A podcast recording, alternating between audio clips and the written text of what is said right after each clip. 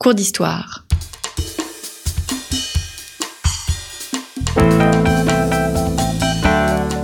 Une émission de la rédaction de Storia Voce.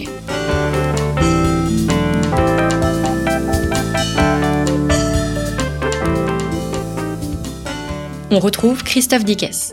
Chers auditeurs, bonjour, bienvenue pour cette nouvelle édition euh, de nos cours d'histoire. Nous entamons aujourd'hui une série, euh, une nouvelle série de ces cours d'histoire consacrés à l'histoire contemporaine spécifiquement et aux nouvelles conflictualités. Alors je sais que vous êtes friands d'histoire antique, d'histoire médiévale, nous y reviendrons, mais je souhaitais absolument aborder ce thème, un thème majeur pour l'enseignement, ces nouvelles conflictualités. Nous allons réaliser au moins deux émissions, une première qui va être consacrée au terrorisme et une deuxième à la notion de puissance. Pour évoquer cette notion de conflictualité, je suis très heureux de recevoir au micro de Storia Voce Gilles Ferragu. Gilles Ferragu, bonjour. Bonjour Christophe Dickès. Merci d'avoir répondu à euh, notre invitation. Nous nous connaissons euh, de euh, longue date. Vous êtes un spécialiste des relations internationales et un spécialiste du terrorisme. Vous avez publié une histoire du terrorisme qui va être rééditée très prochainement en poche. Je la conseille à nos auditeurs. Elle va être publiée en poche dans la collection Tempus, donc des éditions Perrin. Elle sera bien évidemment réactualisée avec tous les événements qui ont eu lieu euh, donc depuis euh, quatre ans et la fameuse création euh, donc de l'État islamique. Les nouvelles conflictualités, Gilles Ferragus, c'est une notion très difficile à apprendre et qui plus est, l'idée même de terrorisme est difficile à transmettre dans la mesure où elle fait appel à l'émotion et les médias jouent naturellement sur cette émotion. Le rôle de l'historien, c'est de dépassionner les choses, de se replacer aussi dans le contexte. Je pense que peut-être la première question, c'est de rappeler à nos professeurs d'histoire et à nos auditeurs que le terrorisme n'est pas une chose nouvelle. Quand est-ce qu'il apparaît véritablement, le terrorisme? Alors, le terrorisme apparaît depuis à peu près, il est apparu il y a deux siècles, on va dire, la notion même ou le concept de terrorisme apparaît il y a deux siècles, à peu près au temps de la terreur. Hein. C'est un publiciste anglais, Benjamin Burke, qui analyse ce nouveau régime politique issu de la Convention et qui considère que, étant donné que ce régime utilise la terreur pour régler l'ordre public et la question sociale, il s'agit d'un système terroriste. Donc dans un premier temps, le terrorisme apparaît dans la matrice de l'État, mais presque immédiatement, des minoritaires, là on passe à la période du consulat, des minoritaires vont utiliser la violence politique pour tenter de déstabiliser le pouvoir et surtout pour se débarrasser du premier consul de la République, Napoléon Bonaparte, celui-ci qui sort indemne d'un premier attentat, celui de la rue Saint-Nicaise, celui-ci considère que cet attentat est l'œuvre de ses adversaires politiques, les républicains les plus jacobins, les partisans de la terreur, qu'il désigne donc comme des terroriste. À partir de là, le mot va faire carrière jusqu'à nos jours. Hmm. Est-ce qu'on peut dire que le terrorisme du 19e siècle se réduit, entre guillemets, à, à ou se cantonne, plus exactement, à une question nationale?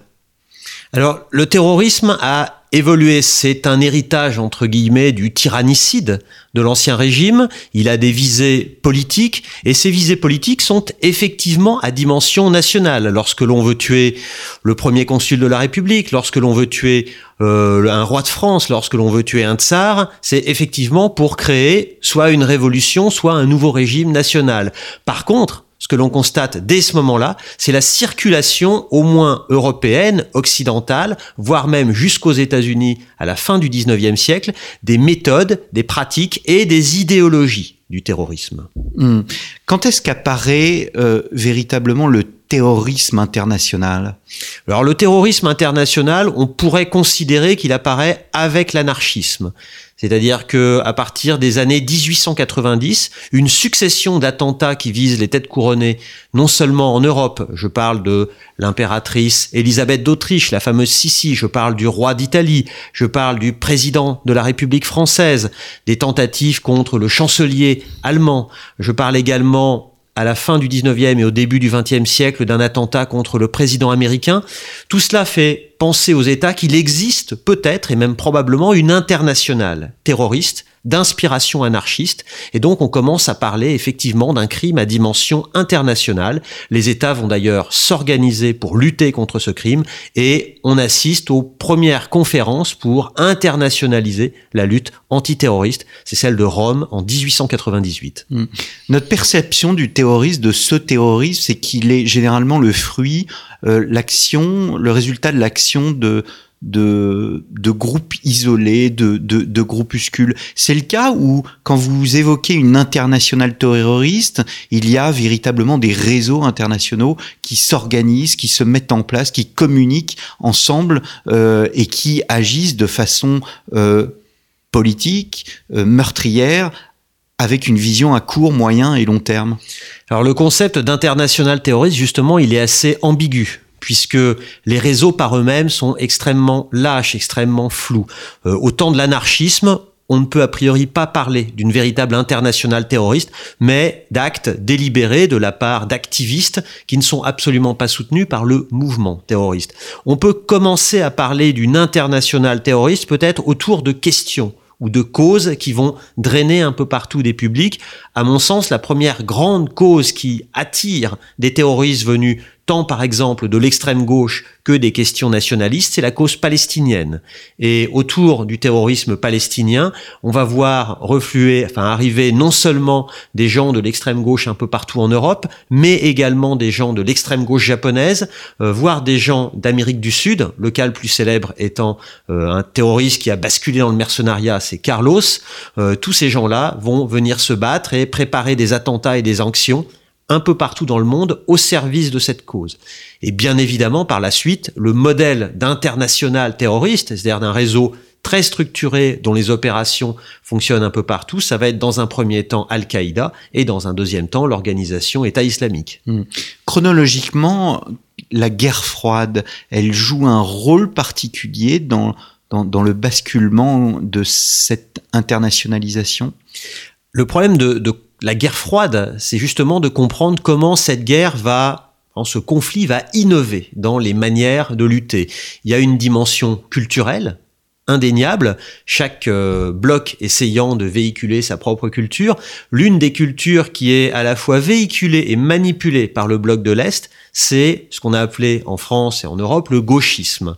Et donc, euh, certains groupes d'extrême gauche, on pourrait citer la fraction armée rouge en Allemagne, on pourrait citer les brigades rouges en Italie, ou encore Action directe en France, vont trouver un point d'appui euh, notamment dans le, dans le bloc de l'Est et par exemple pour la, la fraction armée rouge très largement en Allemagne de l'Est. Donc quelque part, on peut dire que le terrorisme s'est développé aussi aux marges de la guerre froide et a été très largement instrumentalisé par les différents blocs. Donc ça veut dire que c'est un outil euh, utilisé par l'État. On se souvient de, euh, la tentative d'assassinat de, Jean, de Jean-Paul II en, en 81. Euh, il y a eu la thèse de la filière bulgare, il y a eu d'autres thèses. C'est un outil à l'usage des États, c'est-à-dire que le terrorisme est utilisé par les États. Tout à fait, c'est un outil qui est d'un usage extrêmement compliqué puisqu'il s'agit d'inspirer des attentats, de suggérer, d'organiser, mais pas forcément d'agir euh, de manière institutionnelle et personnelle.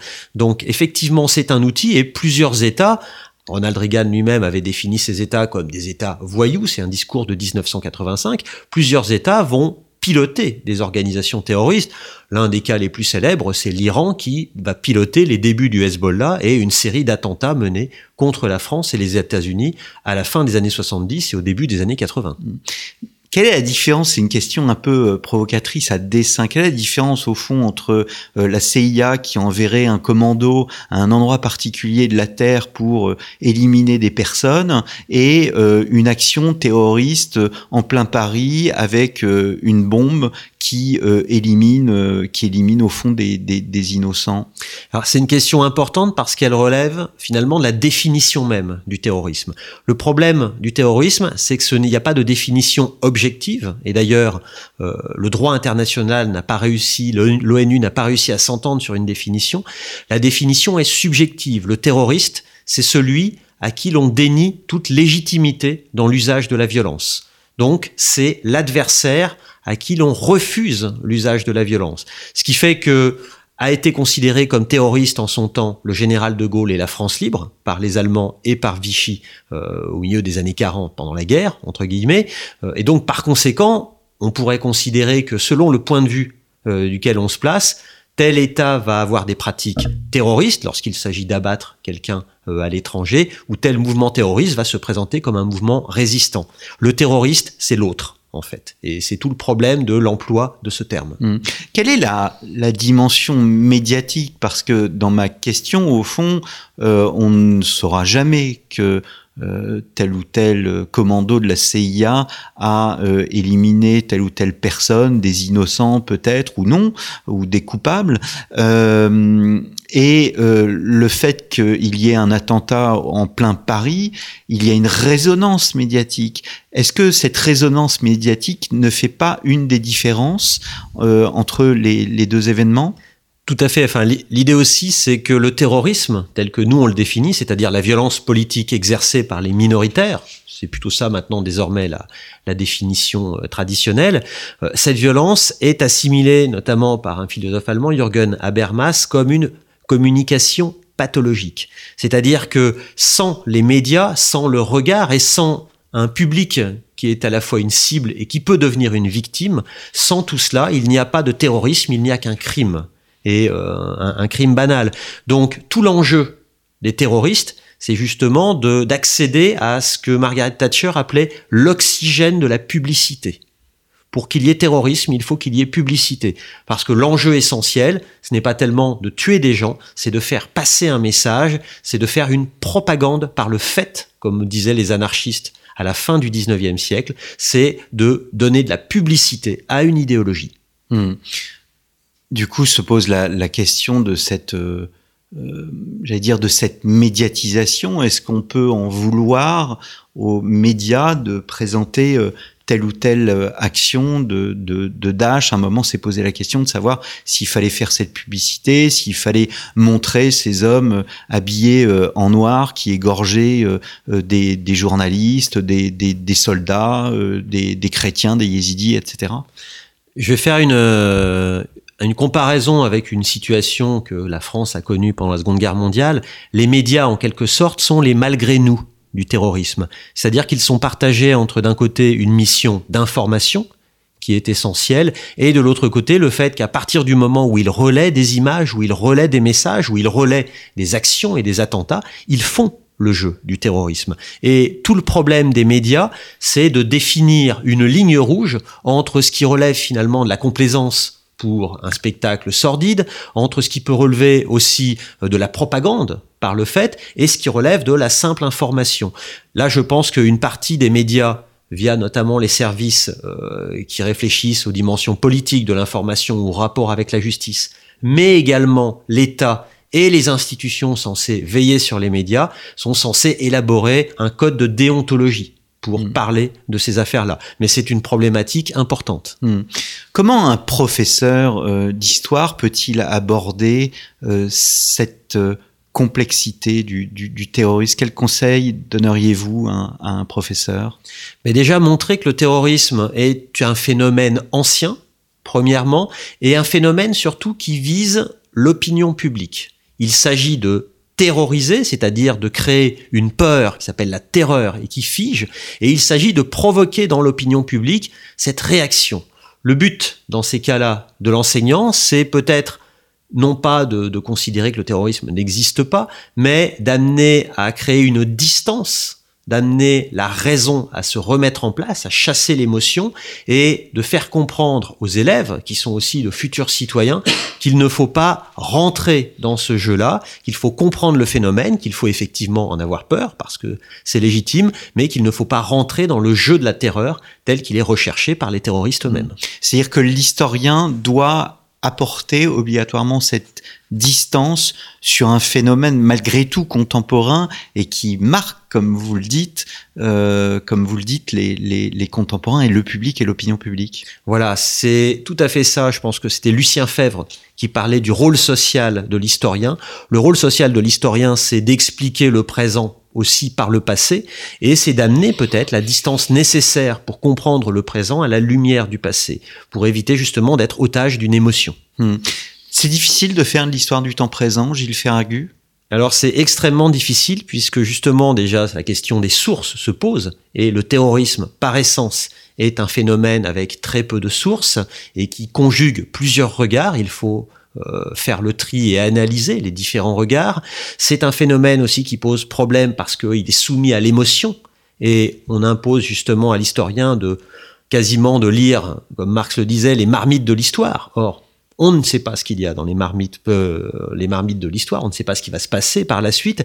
Et c'est un phénomène qui est compliqué parce que c'est un phénomène multiforme. Il faut essayer de trouver une cohérence. Et cette cohérence, l'histoire permet de la euh, l'organiser, de la, la, créer à travers une généalogie des pratiques, euh, des individus ainsi que des méthodes utilisées. Hmm. Je fais peut-être une aparté, mais qui me semble importante puisque vous évoquiez les médias. On parle beaucoup aujourd'hui de la défiance à l'égard des, euh, des, des, des, médias, et il y a eu aussi pendant euh, pendant les, les, les attentats cette défiance. On va dire qu'elle n'est pas nouvelle. Euh, comment aborder, comment présenter euh, aux élèves la distance que l'on doit ou que l'on se doit d'avoir à l'égard d'une du, information médiatique? Je crois que tout le problème, et notamment on l'a vécu dans plusieurs attentats, que ce soit les, notamment les attentats de, 2015, c'est l'exigence d'immédiateté qui est intervenue dans les médias. Il faut que euh, l'information soit en continu et immédiate. Ça, bien évidemment, ça permet à la dynamique de la terreur de se mettre en place. Hein. Euh, ça relaie constamment l'attentat, c'est tout le problème. Donc l'idée, c'est effectivement un, de traiter l'information, de savoir que l'information existe, après euh, de prendre une distance nécessaire en éteignant son poste, en éteignant son téléphone portable ou en basculant sur un autre réseau social. Ça, je dirais que c'est un premier point. Et le deuxième point, c'est aussi éviter, voir comment on va rétablir l'ordre, puisque le travail après de l'État, c'est de rétablir l'ordre en reposant les cadres de la sécurité. Euh, ça aussi, c'est un, travail qui est soutenu par les médias, et c'est ce travail-là qu'il faut expliquer euh, aux élèves. Prendre de la distance, donc? Tout à fait, prendre de la distance. L'histoire est là, euh, Gilles Ferragu, pour nous faire penser sur le temps présent. Est-ce que l'histoire, les origines du terrorisme permettent aux politiques, mais aussi aux élèves de réfléchir sur les meilleurs moyens de se battre contre ce phénomène. Oui, je pense que le terrorisme innove dans les méthodes, il innove parfois dans les, armes utilisées, euh, ça va être la dynamite dans un premier temps, ça va être ce qu'on a appelé par la suite les attentats low cost par exemple, euh, donc il innove dans les méthodes, il innove dans les moyens, mais il innove pas dans les buts. C'est-à-dire que c'est toujours à peu près le même but, c'est la déstabilisation, c'est la terreur au sein euh, d'une cible qui est l'opinion publique, et c'est via cette terreur d'amener l'opinion publique à prendre des décisions, à faire pression. Ça, il faut le savoir, et donc il faut à un moment donné couper cette logique-là en considérant que on peut bien sûr avoir peur, on ne peut pas s'abandonner à un comportement irrationnel parce que euh, parce que la terreur est là. C'est tout l'enjeu. Nous avons fait une série sur le totalitarisme. Est-ce que le terrorisme peut être considéré comme un totalitarisme? Alors, le terrorisme n'est pas un totalitarisme. Par contre, le terrorisme est une arme du totalitarisme. C'est Anna Arendt qui considérait que euh, l'essence du totalitarisme, c'était justement le règne et l'utilisation de la terreur. Donc, les États totalitaires sont par essence des États qui manipulent le terrorisme.